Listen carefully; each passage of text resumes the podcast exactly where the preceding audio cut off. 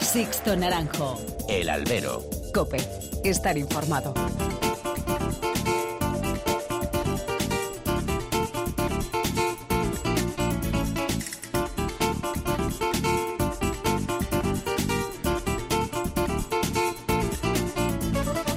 ¿Qué tal? Muy buenas y bienvenidos a esta nueva emisión del Albero, a la cita con los toros que tenéis todas las semanas aquí en cope.es. Han recibido un cordial saludo de quien nos habla de Sixto Naranjo en nombre de todo el equipo que realiza este programa. Madrid y Sevilla, Sevilla y Madrid. La primera parte de la Feria de Otoño y de la Feria de San Miguel han centrado este fin de semana el interés y la atención de los aficionados al mundo del toro. En las ventas, luces y sombras durante los tres festejos celebrados. La gran esperanza era la presencia el viernes de Alejandro Talavante en su primera aparición otoñal y todo fue de más a menos. El extremeño se dejó llevar por el bucle melancólico de la corrida de Victoriano del Río, que este año ha echado un año para olvidar. Le queda la bala de Adolfo Martín a Talavante. Pero el gran suceso se vivió el domingo. Emilio de Justo reaparecía y triunfó. Dos orejas, dos estocadones y la sensación de que hay torero para las grandes ferias. Ha demostrado saber torear al toro duro y también al noble. Dimensión notable del extremeño que ya es algo más que una revelación este año. Y la otra revolución de esta primera mitad de la Feria de Otoño la protagonizó Pablo Aguado. El sevillano cogió la sustitución de Ureña y la aprovechó. Una confirmación en la que cortó una oreja y la imagen de un torero de un corte clásico lleno de torería añeja y de un compás rara avis a día de hoy. Y el año que viene ya no habrá excusas para no contar con él como ha pasado esta temporada. Y en Sevilla se vivió el sábado un nuevo bluff de Matilla con sus toros y de Morante en su enésima exhibición de eso que llaman detalles sueltos. Pero tranquilos, que Matilla volverá el año que viene a Sevilla y Morante seguirá echando la culpa de sus fracasos al empedrado. Padilla en su adiós y Rocarrey cortaron una oreja de las que nadie se acordará dentro de muy poco. Y el domingo más detalles de Morante, uno más, más que digna confirmación de Alfonso Cadaval y la mejor versión de Manzanares en este año. Hacía falta y ha tardado en verse, pero un torero de su talla no podía pasar de forma tan mediocre por esta campaña. Solo la espada, su fuerte, le alejó de la puerta del príncipe. Ahora queda la segunda parte de la feria de otoño y comenzará la Feria del Pilar. Queda poco de temporada, pero se presenta apasionante. Comenzamos. Sixto Naranjo. El albero. Cope. Estar informado.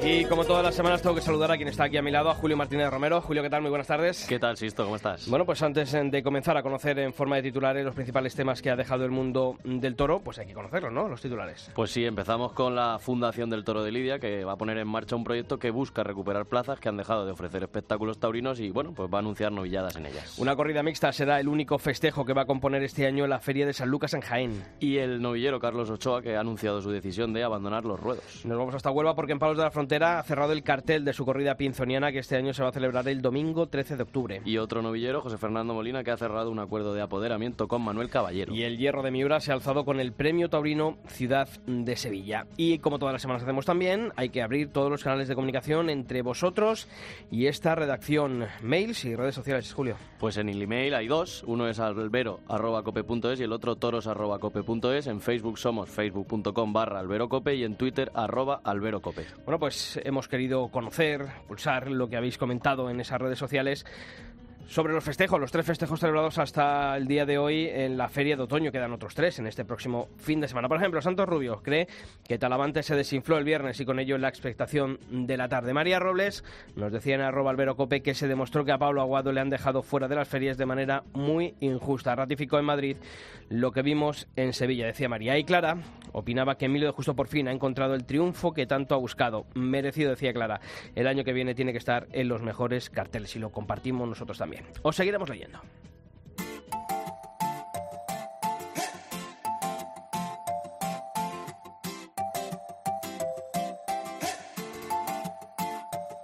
Me enamoré por primera vez, nadie me avisó que iba a suceder y ahora estoy también aquí en el Edén contigo. Tumbado en el sillón, solo con tu cuerpo a mi alrededor me voy sintiendo cada vez más vivo. Luché con mis fantasmas, todos los que algún día me gritaban que renunciara a todo lo que he sido. Por ti no me arrepiento, no tiro las llaves, practico el momento. Tú me alimentas los cinco sentidos. Yo quiero estar borracho viviendo mi vida. Bueno, Julio, hemos estado en las ventas este fin de semana y el gran suceso lo vivimos el domingo. Sí, además era un suceso que bueno que se esperaba, ¿no? Que pudiesen pasar cosas. No sé si tan grande como lo que uno llevaba en mente cuando fuimos a la plaza, pero bueno, pudimos disfrutar con, con esa puerta grande de Emilio de Justo. Sí, dos orejas, dos de las estocadas de la temporada en las ventas, sobre todo la primera, yo creo que la estocada de hace muchos años en la Plaza de Toros de Madrid y esa primera puerta grande en el Conso madrileño, un triunfo que corona una gran temporada y que pone fin a una, que puso fin a una semana mm, tan dura como bonita para, para Emilio de Justo. Emilio, ¿qué tal, Torero? Muy buenas. Hola, muy buenas, Sisto. Lo primero, enhorabuena, Torero. Muchísimas gracias. Cuando uno ha pasado una semana como la que pasaste tú, hay que recordar a todos nuestros oyentes que mm, el pasado sábado caías herido en la plaza francesa de Mont de Marsan, precisamente el día en el que fallecía tu padre. No sé, eh, cuando uno está atravesando el umbral de la puerta grande, si, si le da tiempo a, a pensar en muchas cosas o, o, o intentas disfrutar del momento o, o qué le pasó a Emilio de Justo por la cabeza en esa salida a hombros. Bueno, pues fue algo muy emocionante, ¿no? Porque era un sueño que tenía desde, desde niño. Y sí es cierto que, bueno, con las cosas que habían pasado últimamente, pues siempre hay como más emotividad, ¿no? Pero, pero bueno, son momentos que son, son tantísimas cosas que, que en ese momento que estás cruzando la puerta grande de Madrid, las que te pasan por la cabeza, que no te podría, no te las podría ni, ni enumerar, ¿no? Mm. Oye, mm, hablaba con la semana pasada con, con tu apoderado, con Alberto García, eh, bueno, pues para, para ver qué tal, qué tal estabas, cómo, cómo iba la, la recuperación. Él me comentaba, bueno, pues que estáis hechos de, de, otra pasta. Él me comentaba, bueno, pues por la circunstancia de tu padre, ¿no? Que, que no por esperado mm, dejó de ser duro, ¿no? Y, y en un momento, además, eh, bueno, pues para ti lo profesional tan bonito, ¿no? Pues sí, la verdad que, bueno, fue duro, ¿no? Porque siempre son cosas que, que afectan bastante y ha sido una semana pues fue bastante complicada y dura y a eso bueno pues le, le, le, unimos eh, bueno que un toro me pegó una cornada fuerte en Mont de Marsan y no sabía si iba a poder llegar a Madrid no iba a llegar. Entonces bueno pues todo eso te crea nerviosismo ansiedad pero bueno como he dicho no que algo presiaja, algo presiaja, perdón algo creía yo que podía que podía suceder esa tarde y por eso creo que que hice el esfuerzo el esfuerzo de estar en en Madrid, porque creo que iba a pasar algo importante. ¿Y cómo se viven esos ocho días previos a, bueno, pues de, de esa actuación en Mont de tener que enterrar a tu padre, de tener que recuperarte de esa acogida, de ver que, que, se intenta apurar las fechas, de que finalmente, oye, no pudiste estar en, en Corella, desgraciadamente, el, el, objetivo era Madrid. ¿Cómo se vive? ¿Cómo vive un torero como tú esos días, mm, bueno, pues tan, no sé si decir duros, pero, pero sí que intensos sobre todo? Bueno, pues se viven con mucho nerviosismo porque la verdad que toda la semana pasada estuve yendo a, rehabilitación, al médico, al oficio, a que me trataran de, de recuperar lo antes posible. La verdad es que me daban muy pocas esperanzas para, para estar bien el, el domingo en Madrid, para poder torear. Me decían que prácticamente era una locura, que no iba a estar. Y bueno, yo notaba que un poquito a poco mejoría iba teniendo día tras día y eso pues me iba dando un poquito de, de ilusión y de luz, ¿no? Para poder para poder afrontar la, la tarde de Madrid, que para mí era eh, ponerle la, la guinda, ¿no? A, o poner el remate final a una temporada que creo que ha sido muy importante para mí, muy especial. Y bueno, ya prácticamente a final de semana, cuando ya me vi un poquito que apoyando la pierna podía caminar, podía medio correr un poquito de lado y demás, eh, yo creo que, bueno, me probé en el campo, eh, me vi con la... No estaba al 100%, la verdad, pero sí que me vi que, que estaba en un, en un nivel bueno para poder dar la cara en Madrid, para poder triunfar en Madrid. Y eso unido a la confianza que yo traía, bueno, de, de, de tardes atrás, en la que me había visto seguro y bien delante de los toros, pues decidí tomar una decisión que, que creo que, bueno, que ha, sido para bien, ¿no? Emilio, ¿qué tal? Soy Julio, buenas tardes y, y enhorabuena lo primero. Imagino que, que, la noche del domingo pues lo celebraste con, con, tu gente porque es para celebrar una puerta grande en Madrid, pero luego al día siguiente cuando te pones el chándal y otra vez a entrenar, ¿cambia mucho la película después de salir a hombros en Madrid o sigue uno con los pies en el suelo? Hombre, es muy bonito, es muy emocionante porque han pasado prácticamente casi dos días eh, o día y medio y la verdad es que todavía estoy en una nube, en un sueño que parece que cuesta creerlo, ¿no? Que lo has logrado, ¿no? Con lo difícil que muchas veces que muchas veces es, ¿no? Por lo tanto, bueno, pues ni antes creo que era mejor torero por, por no haber salido a hombro en Madrid, ni ahora me creo mejor. O sea, o sea, ni, ni mejor ni peor, o sea, sigo trabajando, sigo intentando crecer como, torero, mejorar como torero y eso es lo único que creo que me puede, bueno, pues poco a poco poner en el sitio que quiero, ¿no? Emilio, hace tres semanas yo eh, calculo que hablábamos aquí en, el albero después de, de tus triunfos en, en Valladolid y decías que recordabas más que nada que en 2010 que, bueno pues casi te quedaste parado no después de esos tres avisos que se anularon en la plaza de toros de, de, las ventas no qué grande es Madrid que donde uno pudo poner punto y final o, un punto y seguido a su carrera eh, estamos hablando a día de hoy de, de ese triunfo y, de que todo el mundo del toro hable de Emilio Justo verdad Hombre, pues imagínate lo que tú dices, ¿no? Qué grande es el toreo, qué bonito, ¿no? El, poder haber cambiar la moneda, ¿no? Como se suele decir, ¿no? En el 2010 todos sabemos lo que ocurrió aquella tarde y bueno haber llegado bueno pues ocho años después eh, con, con una travesía en el desierto muy muy larga y muy muy dura haber sido capaz de, abrir la puerta de Madrid después de tanta lucha y tanto sacrificio pues viene a ser una recompensa no a toda a todos esos años en los cuales me ha tocado vivir la dureza del toreo pero que tenía claro hoy dentro de mí que, algún día podría cambiar la moneda, ¿no? Fíjate que antes veníamos de camino para la radio, Julio y yo, y veníamos por la calle Alcalá, eh, fíjate además qué, calle por la que venimos a la, radio, y, veníamos, bueno, pues hablando un poquito, eh, oye, yo decía, a mí me gustó la primera faena, la, forma de enganchar eh, la embestida de, ese primer toro que te tocó en suerte. Julio decía que le había gustado más la faena de, a, tu segundo toro por, por el sobreponerte a las condiciones del animal. Pero cuéntanos tú, ¿con cuál de las dos te quedas? O, bueno, al final esto es un cúmulo y un conjunto de, la tarde. Pues yo me quedo con el conjunto de la tarde. La verdad que el conjunto de la tarde fue para mí muy importante. Eh, pero sí es bueno que recalquemos que fueron dos toros muy diferentes, ¿no? eh, y yo creo que además de dos muy diferentes, no fueron no fueron dos toros fáciles para conseguir un triunfo en Madrid, ¿no? La verdad que hay que reconocer que, que la espada fue clave porque fueron dos estocadas que creo que han sido las dos estocadas mejores que, he dado, en mi vida, ¿no? Y, y que te salgan esa tarde en Madrid tan perfectas y tan rotundas, pues pues ha ayudado mucho para abrir la puerta grande, ¿no? Pero yo yo creo que fueron dos faenas diferentes. La del primer toro eh, fue importante. Yo creo que por la firmeza, por la claridad de idea en todo momento de querer de querer torear de verdad a un toro que tenía buen inicio, pero le faltaba un poquito al final, salía con la carita arriba. En todo momento, bueno, pues traté de hacerle el toreo, ¿no? y, por momentos pues pues lo logré eh, lógicamente la faena pues tuvo sus altibajos por por bueno por por, por, las condiciones de, que no era fácil eh, construir una faena pues intensa. Pero luego lo maté creo que muy muy bien a ese toro y, eso me dio la, la, oreja tan importante que, que corté en el primero. Y luego la faena del segundo toro sí es cierto que fue un toro que, bueno tuvo ese puntito de, de mansito del encaste a Atanasio Lizardo pero que tuvo emoción no tuvo emoción todo lo que se le hacía y creo que ahí bueno pues estuve lo más entregado posible lo más de verdad posible y poquito a poco bueno consintiéndole y, fue a más la faena.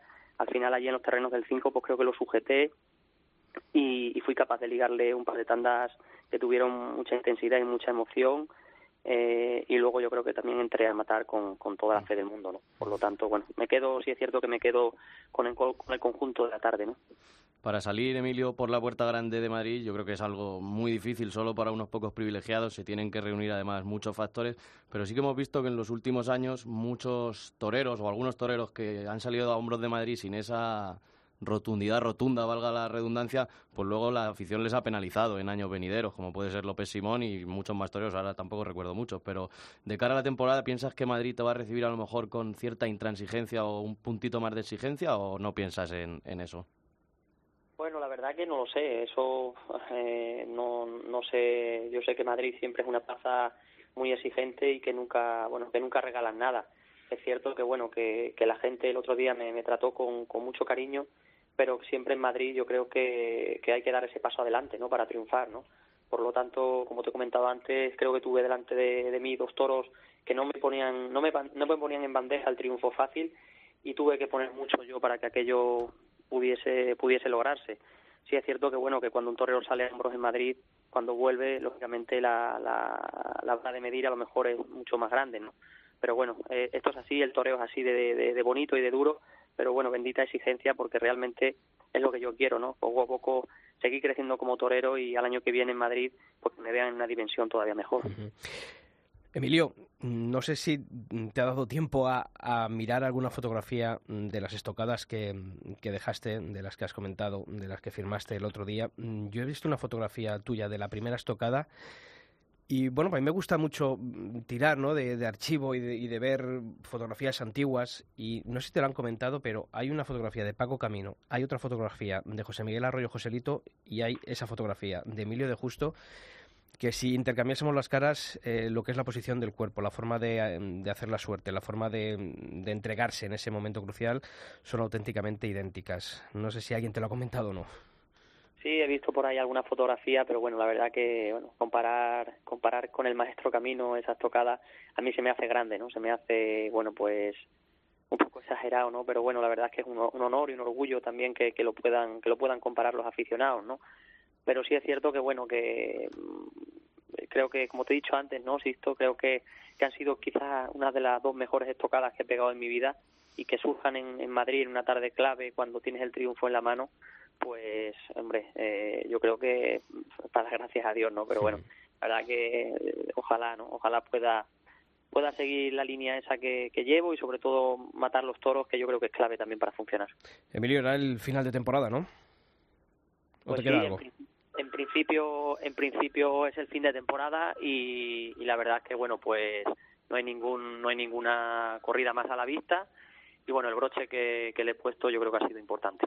Importante no, Emilio, importantísimo. Así que darte mm, de nuevo la enhorabuena por ese triunfo, por esa tarde que nos diste de toro, nos hiciste disfrutar muchísimo a todos los que estuvimos en la Plaza de Toros de las Ventas.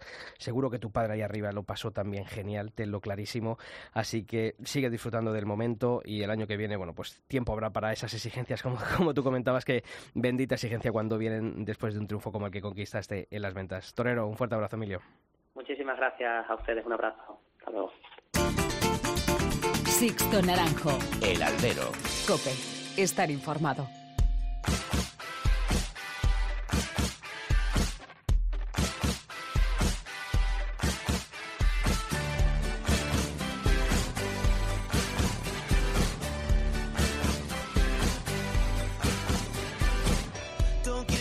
Pues ya sabéis que aquí en cope.es no descansamos ningún día de la semana y actualizamos a diario esa sección taurina de cope.es. Os recuerdo la dirección www.cope.es barra toros. Y ese repaso a esas noticias más importantes de esta semana vamos a comenzar hablando Julio, de un novillero, un novillero que ha decidido poner punto y final a su carrera en los ruedos. Es Carlos Ochoa. Pues sí, según el comunicado emitido por el propio novillero madrileño a través de sus perfiles en redes sociales, este adiós a los ruedos pues viene motivado porque él no está dispuesto a pagar el peaje que han pagado tantos toreros y se refiere en especial a su gran amigo Víctor Barrio, que recordamos que perdió la vida por una trágica cornada en Teruel hace poco más de dos años. Un hombre que no está dispuesto a jugarse la vida, en el sentido literal de la palabra, nunca debería enfundarse un vestido de torear. Así concluía Carlos Ochoa esa nota que remitía. Y la última feria de la temporada, la feria de San Lucas de Jaén, ya tiene cartel, y sí, digo cartel porque solo va a haber un festejo. Pues sí, la Feria Taurina de San Lucas en Jaén tendrá solo un festejo en la edición de este año 2018. Será una corrida de toros mixta que se celebrará el próximo sábado 20 de octubre y van a actuar el rejoneador Diego Ventura y los matadores de toros Enrique Ponce, David Fandil Alfandi o sea, Enrique Ponce y David Fandil Alfandi, perdón. El empresario Juan Reverte ha explicado que su intención era de ofrecer dos festejos, idea a la que finalmente renunció ante las dificultades encontradas para ofertar carteles con atractivos suficientes. Pues una pena, pero solamente un festejo en la Feria de San Lucas de Jaén. Y ya llevamos unas semanitas diciendo que con esa llegada del otoño y el final de temporada comienza el baile de apoderamientos y hoy hablamos de otro caso. Pues sí, el otro... Más paisanos, ¿eh? Vaya, vaya. Otro acuerdo conocido esta última semana ha sido el del novillero albaceteño, José Fernando Molina, cuya carrera va a ser dirigida a partir de ahora por el diestro y empresario Manuel Caballero. Molina pues recoge así los frutos del triunfo que conquistó en la última feria de la Virgen de los Llanos de Albacete. Y nos vamos hasta tierras onubenses. En Palos de la Frontera se ha cerrado el cartel de la novena edición de la corrida pinzoniana. Un festejo que este año se va a celebrar el domingo 13 de octubre con un cartel que conforman los diestros Antonio Ferrera, el Fandi y David de Miranda. Los tres van a lidiar un encierro de los hermanos Domínguez Camacho. Y no abandonamos tierras andaluzas porque el hierro de Miura ha sido premiado en Sevilla. Así es, la Fundación Europea del Toro y su Cultura, en colaboración con el Ayuntamiento de Sevilla, ha otorgado la tercera edición del Trofeo Taurino Ciudad de Sevilla. En el fallo del jurado se destacan los 175 años de andadura de la familia Miura al frente de la ganadería.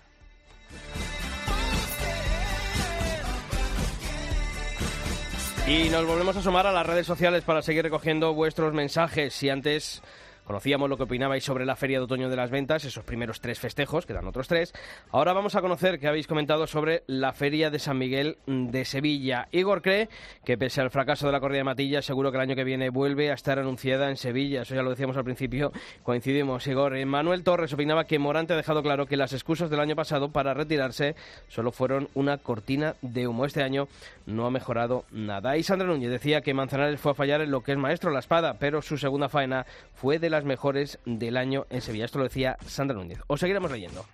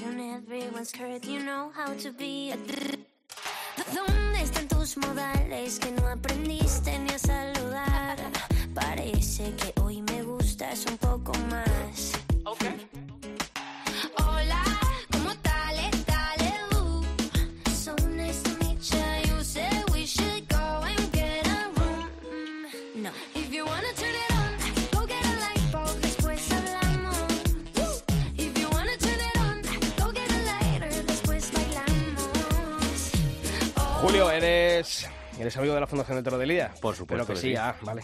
a ver si te tenemos que despedir antes de, cobrar la primera nómina. Bueno, pues yo creo que la Fundación de Toro de Lidia presentaba la semana pasada, a finales de la semana pasada, un proyecto mm, que ha caído muy bien dentro del mundo del toro. ¿eh?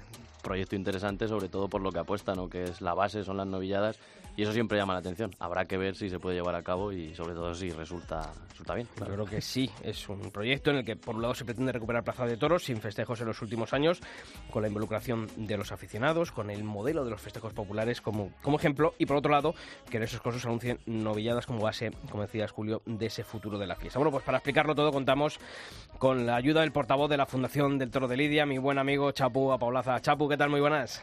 ¿Qué tal, querido Sixto? ¿Cómo estáis? Muy bien. Aquí, bueno, pues hablando un poquito de toro, ¿no? Que es lo que nos gusta. ¿Qué te voy a contar, verdad? Muy bien, las conversaciones solo hay una cosa mejor que los toros que es hablar de toros, decía alguien, ¿no? Luego había otro que decía que mejor que los toros están las corridas, pero bueno, eso ya son gustos personales, ¿no?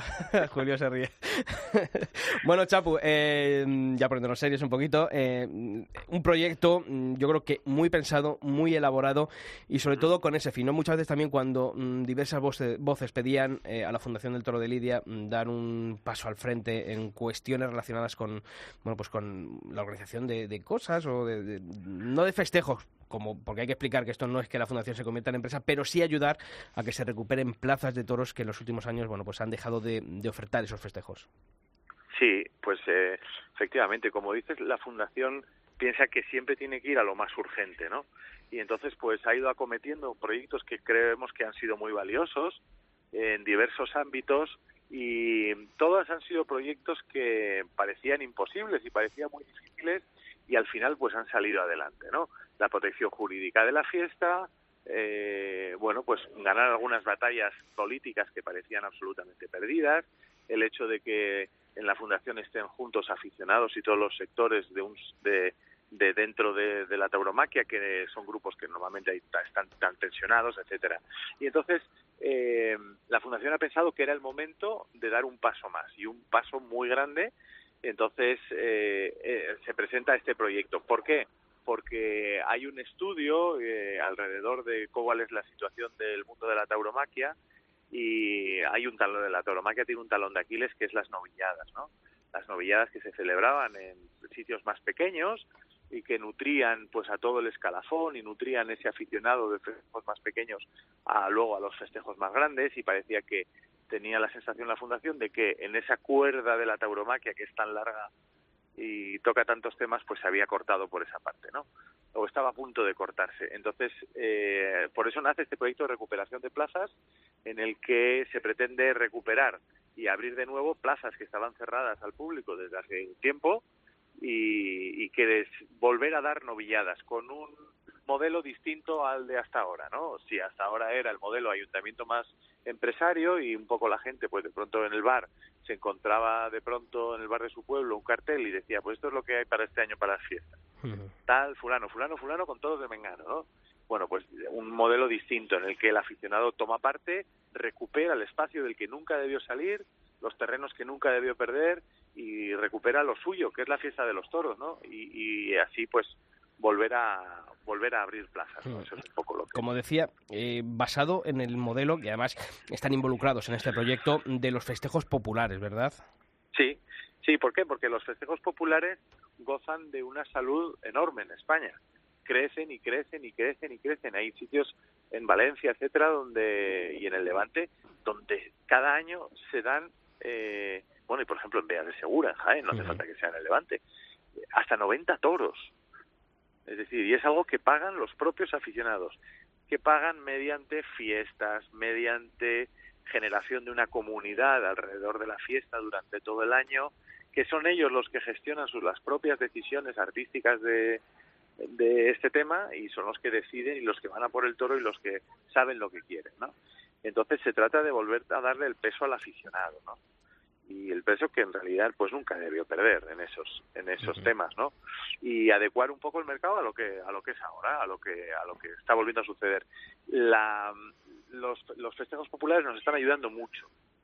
Los casos son muy felices. Por ejemplo eh, la Federación del Toro de Cuerda cuenta con 20.000 socios 20.000 socios organizan un congreso que tiene bueno pues por ejemplo Chiva el que está en Valencia obviamente que es eh, donde se celebra el toro de Chiva, además de la casa del maestro Ponce, bueno, pues en Chiva manejan un presupuesto de 215.000 euros en un pueblo de 8.000 personas. ¿no? Entonces, toda esta potencia eh, alrededor de la sociedad colaborativa, de la gente que hace las cosas entre todos y en donde todo el mundo participa y una fiesta más horizontal es lo que se plantea para la fiesta de los toros. Muchas de esas localidades, Chapu, de las que habláis, pues han ido perdiendo la actividad taurina, entre otras muchas cosas, por porque no hay aficionados suficientes como para montar un, festejo. El día de la presentación de este nuevo proyecto comentaba Vitorino que lo que pretendéis es apostar por, por las novilladas, que son la base. Es muy difícil captar aficionados y es muy fácil perderlos. Y está genial, pero ¿cómo pretendéis recuperar y captar esos aficionados? A ver, el, los proyectos que se pretenden hacer, estos cuatro que se pretenden hacer el año que viene, cuyas localidades se van a decidir de aquí a final de año, van a ser en sitios donde hay aficionados. Tiene que haber un quórum de aficionados que quieran llevar esto adelante, si no, no tiene sentido, ¿no?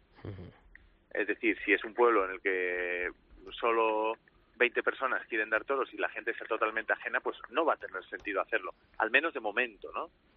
Pero eh, se trata de, responder y de dar las herramientas a las personas para que organicen eh, sus corridas, o sea, sus novilladas y sus festejos, novilladas, encierros, recortes, todo lo que quieran organizar. Pero tiene que haber gente, es decir, tiene que haber un quórum y una fuerza a la que nosotros dotamos de herramientas jurídicas, herramientas de organización, herramientas financieras y todo el apoyo del que dispongamos, ¿no? Pero tiene que haber gente que, que, quiera hacerlo, ¿no?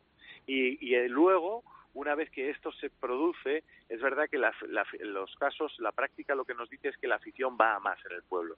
¿Por qué? Porque todo el mundo se siente involucrado, porque está muy pegado a las festividades y a las propias celebraciones del sitio y luego porque además los tanto los poderes públicos como la sociedad civil se da cuenta de que el toro revierte.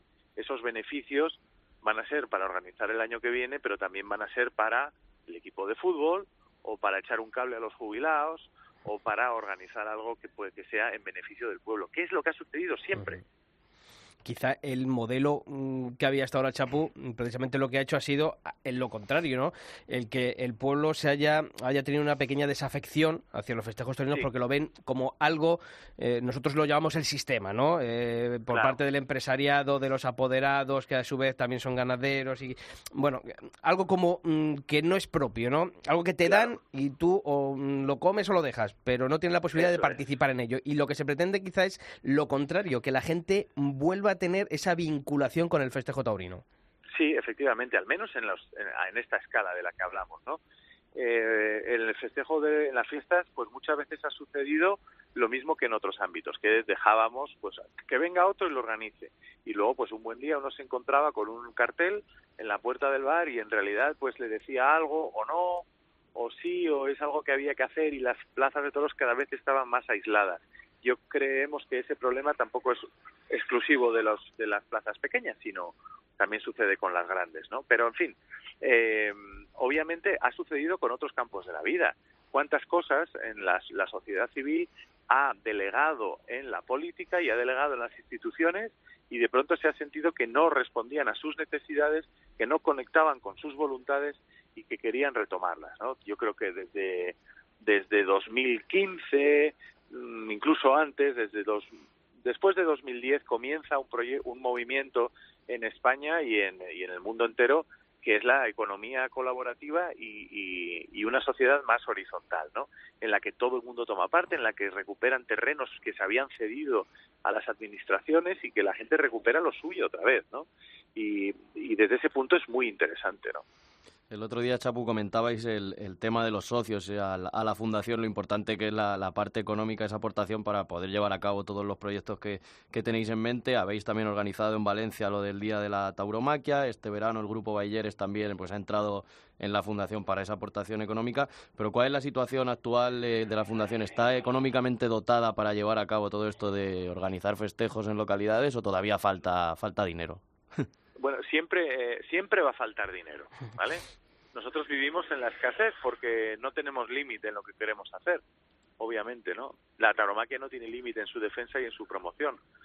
Ahora mismo, con 1.500 amigos y todos los socios mmm, benefactores profesionales que existen en todos los en todos los ámbitos del sector de la tauromaquia, pues con esos 1.500 amigos se pueden recuperar cuatro plazas a ver, uno de los puntos que ha tenido la, o sea, una de las características de la Fundación Toro de Lidia es su realismo. O sea, no intentamos no ser imprudentes. Creemos que se pueden hacer con mucho esfuerzo cuatro plazas. Claro que si en vez de 1.500 amigos, la, los aficionados que nos están escuchando y la gente que crea que esto merece la pena se apuntan y en vez de 1.500 somos 3.000, el año que viene van a ser ocho plazas. Y si en vez de 3.000 somos 6.000, pues van a ser 12 plazas. Y cuando seamos 10 o 12 plazas, vamos a haber mejorado entre un 10 y un 15% la cantidad de novilladas que se dan en España. Que la gente tiene que ser consciente de decir, de olvidar ese, esa cosa que dice, sí, yo doy mi dinero, 50 euros, con, las, con el tema excepciones fiscales quedan 12 euros al mes, yo doy mi dinero a la fundación, y pero en realidad no sirve para nada. No, no, no, no, no, sí que sirve, sirve muchísimo y hay muchas cosas que hacer y hay muchas cosas donde la gente puede colaborar. Pero ahora mismo, pues obviamente se necesita ese festival, se necesitan los aportes de más amigos y, y, no, y desde luego no vamos a parar, no hay un punto en el que vamos a resignarnos y vamos a decir, no, no, esto está bien así, ¿no? Mm. Pero en realidad pues sí que se necesita más dinero. ¿Qué, qué mejor que comprar una acción, ¿no? De una ilusión como la tauromaquia, que vuelva al pueblo, que la gente lo tenga, que lo tenga que lo tenga a mano, ¿no? Que lo palpe, que sepa que esa rifa es la tauromaquia, que sepa que esa cena es la tauromaquia, que sepa que ese viaje a ver los toros y ese café en el que los aficionados piensan cómo les gustaría celebrar la vida en una plaza de toros, eso es su fiesta. Y sobre todo, y hablando ¿no? de, ese día 9 de, octubre, ese día de la tauromaquia que se va a celebrar allí en, en Valencia, yo veía hoy a través de, las redes sociales eh, bueno, pues varios vídeos que, bueno, pues en los que salía Victorino, eh, nuestro compañero también Juan Malamed, que decía, Juanma, hay que reivindicar lo nuestro, ¿no? El 9 tiene que ser nuestro día, el día de la tauromaquia. Hombre, obviamente. Es decir, el, el, día, el día 9 de octubre va a ser el día de todos. Mm, es la vez que en una plaza se van a juntar en un mismo, en un mismo día, por las mañanas, o sea, por la tarde, las figuras del toreo que van a dar el callo y van a estar mm, presentes allí para, para sostener todo este, toda esta fiesta. Por la mañana van a estar los recortadores, recortadores que son promesas, otros que son grandes maestros prácticamente retirados. O sea, va a ser un día histórico en el que el toro va a ser el, el rey de el rey de la ciudad. Y luego hay otra cosa. Porque qué bonito que la gente se encuentre alrededor de algo, ¿no? alrededor de una ilusión y una y una defensa, ¿no? De, de algo que creemos que merece la pena. Así que es el día en el que, que la gente tiene que estar presente, ¿no? En realidad la entrada, el precio es, creemos que, que si no está eh, en manos de, de todo el mundo, pues porque desgraciadamente todo el mundo no puede, pero creemos que 30 euros es un precio pues para, para los festejos de por la mañana y por la tarde asequible para la gente y animamos a todo el mundo que sepan que al ir allí van a patrocinar y van a ser protagonistas de una historia muy bonita, ¿no? De volver a recuperar terrenos de libertad en, en los sitios más recónditos.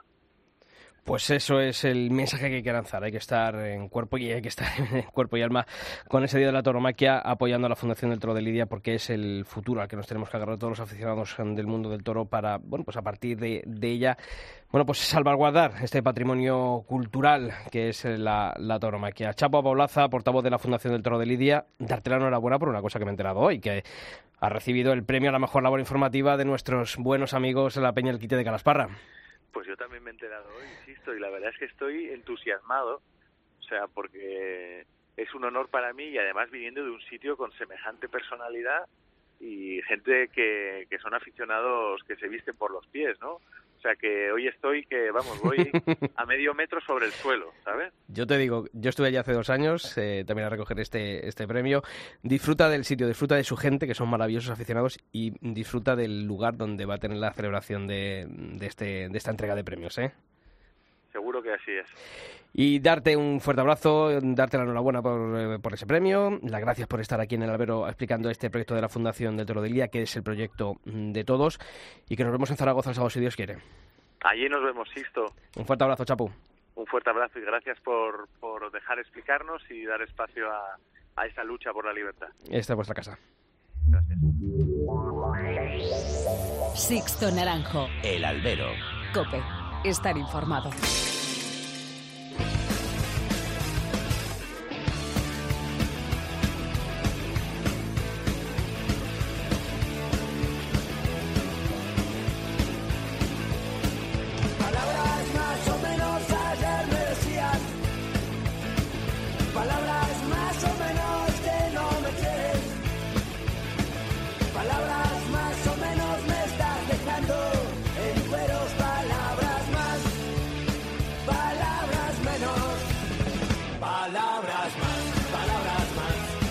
Bueno, Julio, que a nosotros nos quedan todavía tres días de toros en la feria de toros de la feria de otoño. La feria de otoño, la encerrona de Diego Ventura, otra vez Talavante y la corrida de Fuente Imbro, que a ver qué pasa, un cartel interesante. Con Diego Urdiales, ¿eh? que Eso es. yo tengo ganas de, de ver a Diego el, el domingo, muchísimas ganas. Nos vamos a ir también hasta Sevilla, tengo que, tenemos que saludar a nuestro compañero de Coputrera, a Manolo Viera, que ha estado en la Real Maestranza de Sevilla asistiendo a los festejos de la Feria de San Miguel. Manolo, ¿qué tal? Muy buenas. Hola, buenas tardes. Bueno, eh, nosotros aquí nos lo hemos pasado razonablemente bien, ¿no? El primer día tuvimos a Pablo Aguado, a tu paisano, que reafirmó y confirmó lo que vimos en la feria de, abril y sobre todo ratificó eh, la cortedad de mentes de los taurinos de a día de hoy, que no apuestan por un torero con el corte y con la proyección que tiene Pablo Aguado. El sábado Julio, que estuvo en la, en la nos hablará ahora un poquito de, ella y el domingo el triunfo de, de Emilio de Justo, así que no salimos mal.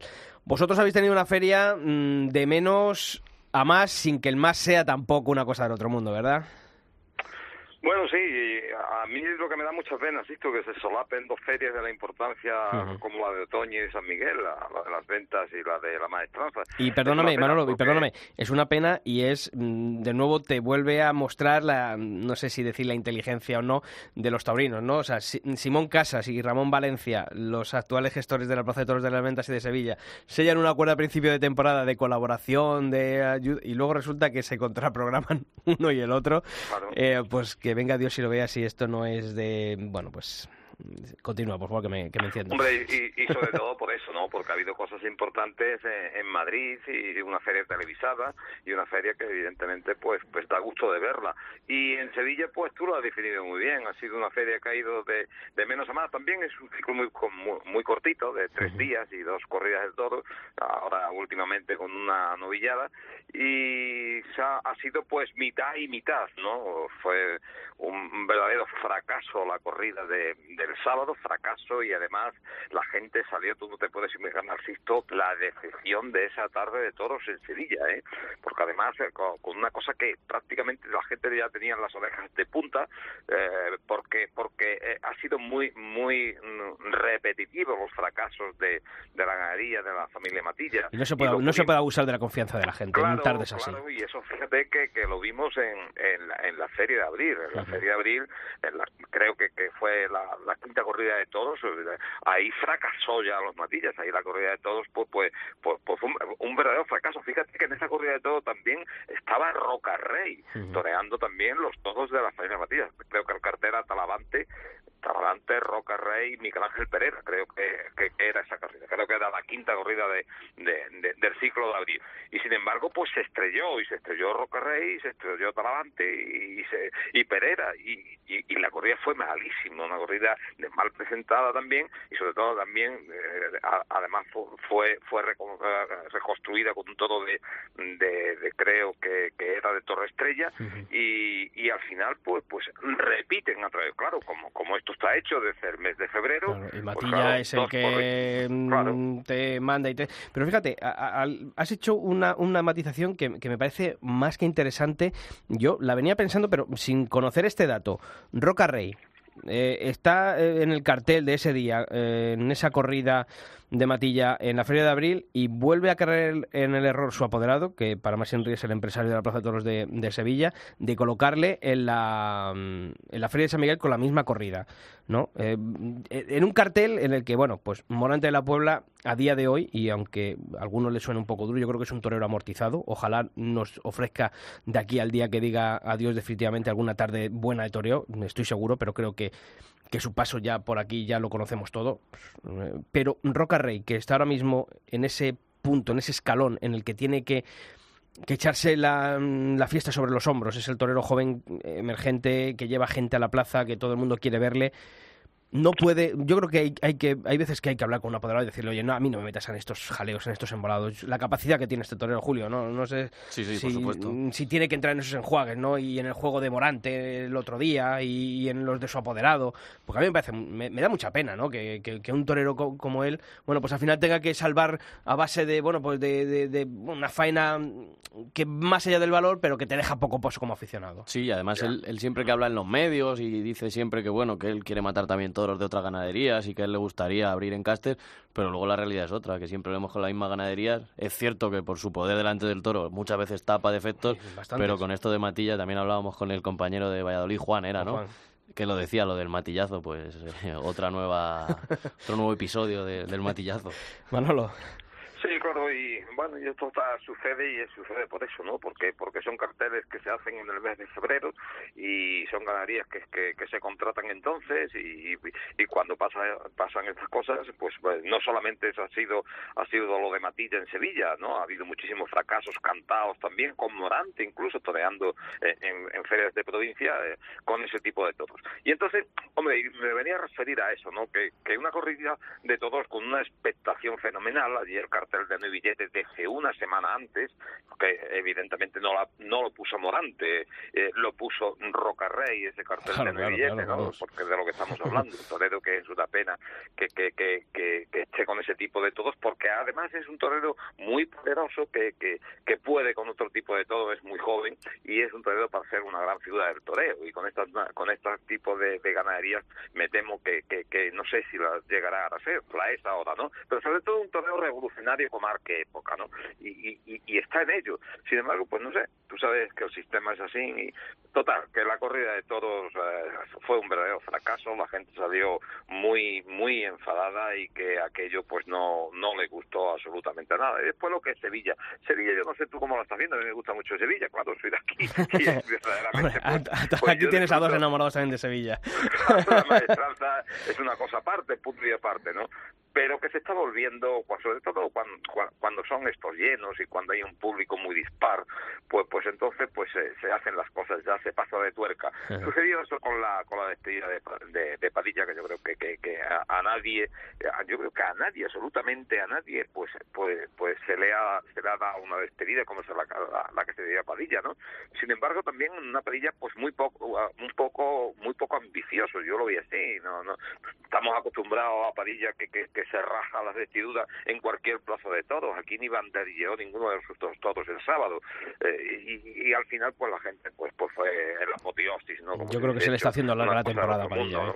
Hombre, yo no le quito la sensibilidad a Sevilla, ni, y tengo un grandísimo respeto, y además pues no soy amigo de Padilla, pero sí lo respeto mucho y soy conocido suyo, y, y efectivamente pues pues eh, yo estoy completamente seguro que él con una vuelta al ruedo como la que dio sin oreja hubiese sido algo fuera de lo normal, ¿no? Porque porque porque Sevilla sí se lo pedía. ¿Y qué más te cuento de eso? Pues que Oye, y una, una cosita, y, una cosa que os planteo también a los dos. Eh, esta fórmula, yo creo que eh, otros años también lo hemos, lo hemos comentado, Manolo, pero esta fórmula de cerrar los carteles de la Feria de San Miguel, allá cuando se presentan los carteles de la Feria de Abril, ya se presenta toda la temporada, no hace que quizá, bueno, hombre, este año con Morante dos tardes está claro que, hombre, el aliciente estaba ahí, ¿no? Pero yo creo que al final se es injusto con quien llega en mejor momento a estas épocas del año y hay otros toreros que llegan a estas épocas ya anunciados, pero en peor momento, ¿no? Eh, eso se ha hablado mucho y, en, temporadas anteriores se ha, se ha hablado mucho. Los aficionados no quieren eso, no lo piden, sobre todo los que pagan un abono eh, en febrero, pues, pues no quieren que, porque tampoco se sabe cómo los que se anuncian en el mes de febrero, cómo van a estar después eh, a finales de temporada y, claro, eso, eso es una cosa que, es muy subjetiva, ¿no? en la forma de, anunciar esto. Este año lo que pasa es que los carteles eran, muy buenos, los carteles eran fantásticos, ¿no? Porque al no venir abril, en abril Morante de la Puebla tenías dos tardes con, con Morante de la Puebla, después el tirón popular que tiene la, la, la, la, la despedida de Padilla. Y sobre todo en el del sábado también pues esa presencia de Roca Rey que se ha valorado muchísimo por, por la temporada que ha hecho. Y, eh, y el cartel de, el segundo cartel o sea el, el tercero de, de, la feria el la corrida del domingo pues fíjate no eh, Morante de la Puebla y, y, y el chico este eh, Alfonso Cadaval que hombre que tiene su, su tironcito en Sevilla por, por ser hijo de quien es. Con lo cual, pues la gente no no no ha hablado pues eh, han hablado para bien de, de estas dos corridas de todos pero sí se ha dicho pues, y los aficionados lo han dicho y, y los abonados lo, lo han dicho también que, que, que, se debía de encontrar otra fórmula evidentemente para no anunciar todos y toreros en el mes de febrero cuando se van a celebrar en el mes de septiembre no tanto la ganadería como los toreros tú sabes que pueden tener variaciones para bien o para mal y eso es así. Pues eso es lo que te digo de, de la corrida del 29 de septiembre. Pues nada pues una vestida de de, Padilla pues pues pues muy muy, muy festiva no muy festera. Eh, Morante de la Puebla que, con esto con este tipo de todo pues estrella rotundamente por muchas por eh, Manolo, pero que siga así y que y que siga no sé si también queriendo engañar o autoengañándose pero pero la verdad es que a mí me da mucha pena que un torero de su talla de su altura eh, pues acabe siendo un bueno pues una caricatura de sí mismo. Y eso es lo que ha, lo que ha terminado Morante de la Puebla a día de hoy y yo es mi opinión, yo es mi opinión, aunque sea duro, pero para mí es así. Sí, sí, sí, no, no, es que la temporada, asisto, la temporada que ha hecho es una temporada muy desigual, es una temporada, como como ya hablábamos la semana pasada, de bolos en plazas de, de, de, muy de muy de muy pequeña repercusión. Y esas cosas, pues evidentemente yo creo que al final se pagan. Y entonces él ha salido muy enfadado de la Feria de Sevilla y, y se le notaba porque porque quería hacer cosas importantes, quería hacer cosas nuevas, pero con este tipo de todos y con esta exigencia que tiene este torero en el cuanto al ganado que se ha de pues, pues, pues es imposible detenerla, ¿no? Entonces, cuatro chispazos, cuatro detalles que la gente siempre, incluso en estas corridas de todo de tantísima expectación, ve mucho más de lo que sucede en el ruedo, porque con Morante pasa eso, y a mí eso es lo que me pasa y me sucede, y es lo que veo en, la plaza, y nada, pues cuatro cositas y demás, tanto en la primera corrida como, como en la segunda, porque la segunda también no tuvo demasiada suerte con, con, eh, con el loto que le tocó, con los todos de Juan Pedro, siempre siento una corrida importante, porque también la gente estaba un poquito mosca con a ver lo que sucede con, con los Juan Pedro, que los Juan Pedro tampoco en Sevilla últimamente pues han dado el éxito apetecido, pero sin embargo fue una carrera de todos que ha aceptablemente presentada, no, no es para tirar las campanas al vuelo, pero sí la gente estaba con, la corrida porque había muy bien presentada en cuanto a hechuras, con, todos con, con, con hechuras en 20 y de, y de, y de, y, y, por, por, tanto fueron tres, eh, todos de, de, auténtico triunfo, eh, los que salieron con la, con la de Juan Pedro. Hombre, y en esa corrida pues... Oye, pues el, mejor, ¿El mejor Manzanares de la temporada? Sí, sí, sí, yo, yo de lo que, hombre, no he visto mucho Manzanares, sí he leído cómo ha estado por ahí y sobre todo cómo estuvo en Sevilla eh, y, y como las corridas que he visto televisadas y yo creo que cuajó dos toros importantes. Quizá la primera tarde con, con alguna desigualdad en, la faena y muchísima intermitencia, pero eh, a mí me gustó muchísimo con, con el último toro que, que, le dio el quinto toro de Juan Pedro en la corrida del domingo. Me encantó, fue el Manzanares que, que todos hemos visto. Y, y no te hablo ya de torear para afuera, ni toda, él tiene su toromaquia, él tiene su, su forma de, concebir el toreo, y le noté una cosa, Sisto, que es que toreaba, siempre él tiene la, la, la, forma de torear al hilo del pitón para poder ligar después los muletazos, pero esta vez es que lo vi toreando de fuera para adentro, que es importante, ¿no? Y, y, muy despacio, y eh, sobre todo muy despacio, y, y, muy templado, y con muchísima profundidad. A mí, a mí me encantó, a mí me encantó a, mí, eh, eh, mi, compañero José Antonio Naranjo, que, estuvo con Carlos Herrera el otro día en, Los Toros, eh, allí en la localidad de, Carlos, y me mandaba un mensaje emocionado. Dice, si no es por la espada, Puerta del Príncipe. ¿Tú también lo sí, Sí, sí, sí, totalmente de acuerdo. Sí, se lo hubiesen pedido, ¿eh? Se lo hubiesen pedido, pero vamos, pues, pues, pero seguro. La gente estaba totalmente entregada. Fíjate tú, en la, en la, en la faena del tercero, que, que, que hombre, el todo decía que era mejor, pero a mí la faena no me llegó a convencer demasiado, ¿no? Yo te digo, hubo muchísimas intermitencia, eh, tardó un poquito en acoplarse a, la embestida y sin embargo le pidieron las dos orejas con muchísima fuerza, ¿no? que la oreja, eh, el presidente estuvo muy bien concederle una oreja, pero la gente estaba totalmente lanzada y, se lo hubiesen pedido, pero vamos, pero con toda seguridad. Menos mal que tardó, en llegar el mejor Mazarrés, pero bueno, llegó, llegó al, al final. Julio, en las ventas, eh, ¿te gustó Pablo Aguado? Porque a mí me encantó. A mí me encantó Pablo Aguado y del que no hemos hablado y no se ha hablado mucho, que es Giren Marín, ¿no? que recibe esa jornada. Y para mí, lo mejor de, de lo que llevamos de Feria de Otoño, para mí fue dos tandas de Ginés Marín con la izquierda. Llámame loco. No, no, no, para nada. y, y, una, y, una, y una con la derecha también al final de faena. Yo creo que mm, ahí la gente yo la, vi, la vi demasiado fría. Y otro torero también como Manzanares, que quizás su temporada no ha sido muy allá y al final, fíjate, pues y la mala suerte de la jornada. pero yo creo que estuvo la gente demasiado fría con él. En otras circunstancias, eh, y fíjate que venía la tarde un poquito embalada y que yo pensaba que eso, pero sin embargo ahí pegó un frenazo con ese pinchazo y el, y el descabello, que fue un descabello además que tampoco fue decir, bueno, ha, fallado con el descabello, pero sí que yo fue un poquito la gente cicatera con él, pero bueno, yo creo que también la, la vueltas al ruedo hay que hay que valorar, si hay que darlas en su justo en su justa medida y, y, hay que recobrar la importancia de, de, una vuelta al ruedo en la, en la Plaza de Toros de las Ventas. Pero como decíamos, eh, Pablo Aguado eh, yo creo que es un torero recuperable y, y no puede pasar otro año como ha pasado este, en el que mm, toré cinco tardes, eh, seis con la de Madrid, un torero que ha, que ha dado la cara en Sevilla y en Madrid de esta manera. Hombre, yo creo que ya gracias a Dios se le ha visto por la tele y el año que viene va a tener oportunidades. Y es que destaco desde que salió con el capote. Todavía tampoco salen esos dos pedazos de toros y con el capote estar tan tranquilo, también tan natural, ya dice mucho de lo que fue su tarde. Y luego con ese sexto que estuvo cumbre, estuvo muy bien con él, un toro complicado, con, pues, con mucho motor, con mucho picante que se dice. Yo creo que estuvo más que a la altura y esa oreja yo creo que es muy merecida y oye, a ver qué pasa. Fíjate que podemos decir, pues, un torero de un corte clásico, tirando artista, pero ojo, eh, hay que tener mucha bragueta para mm, limar esas asperezas que tenía el, el toro a base de, de, esa naturalidad, ¿no? De unos trastos además pequeños, unos toques imperceptibles, pero, pero qué manera de, de torear, Manolo. Tú le viste allí en Sevilla, en, la Feria de Abril, le viste en Utrera, allí en, en tu, en tu localidad. Eh, y oye, mm, al final eh, parece que el destino, tanto con Emilio, ¿no? Después de una semana tan dura con la muerte de su padre, con esa corrada de Mont de Marsan, cuando lo tenía todo a punto de caramelo para, para poder explotar en Madrid, como así, así al final fue pero, pero bueno, ahí estuvo la duda. Eh, de Pablo Aguado, ¿no? Al final el destino yo creo que recompensa a quien se lo merece.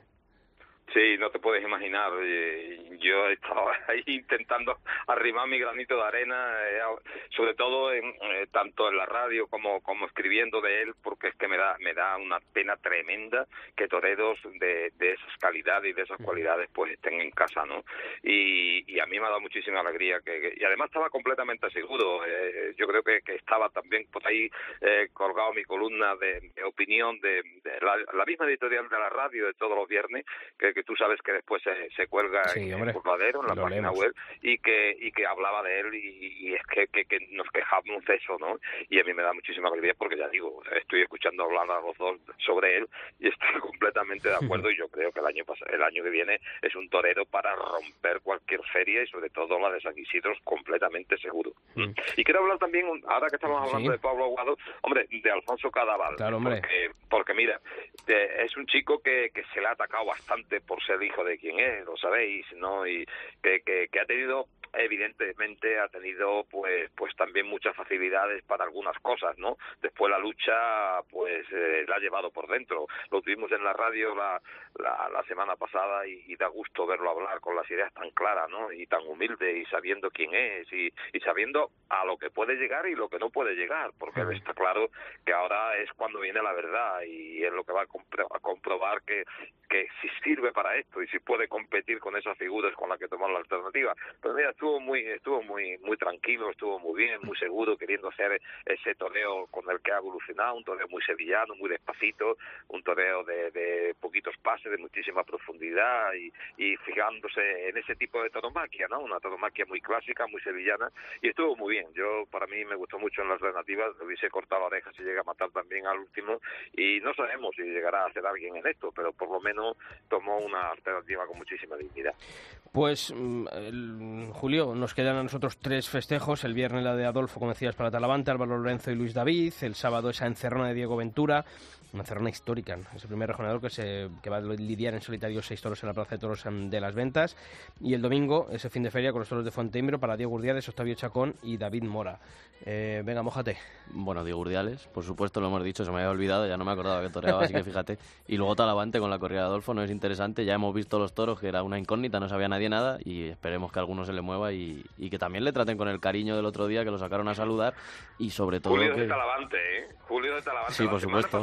Pasada, ¿tú te acuerdas que, que, apostó también por Talavante? Y yo me quedé calladito, digo, hombre, estando... Es que lo vi, lo vi en Albacete, entonces... Bueno, bueno, bueno. Al final, Aquí cada uno tira... bueno, Manolo, tú, tú, tienes el Festival de la Macarena el, el 12 de, de, octubre y hay un volante con un novillo de Miura. A ver si le va a investir el, el novillo de Miura y le va a formar un lío. Pues mira, es posible, ¿eh? eh yo, yo, he visto tentaderas de Miura con novillos y, y sobre todo con, con herales y, y, este tipo de ganadería, en ese tipo de toros, tienen una movilidad tremenda, ¿no? Uh -huh. Como no, si es capaz, pues a ver, a lo mejor por el lío. Así que la esperanza está y la gente esperando. Esa, esa, esa tarde seguro lleno absoluto también a la maestra. Pues además para esa labor social de la hermandad sí, sobre todo de la Macarena. Eso, claro. Manuel Viera, un fuerte abrazo y muchas gracias como siempre, amigo. Un abrazo a los dos. Bueno, Julio, nosotros ya pues a guardar fuerzas para el viernes y esa feria de otoño. Por supuesto, con muchas vemos. ganas. Nos vemos en las ventas. Si Dios quiere. Hasta el próximo martes. Nos vemos, Sisto. Y a todos vosotros ya sabéis que la información taurina continúa los siete días de la semana en nuestra web en cope.es barra toros y nosotros volvemos el próximo martes aquí, en el albero. ¡Feliz semana!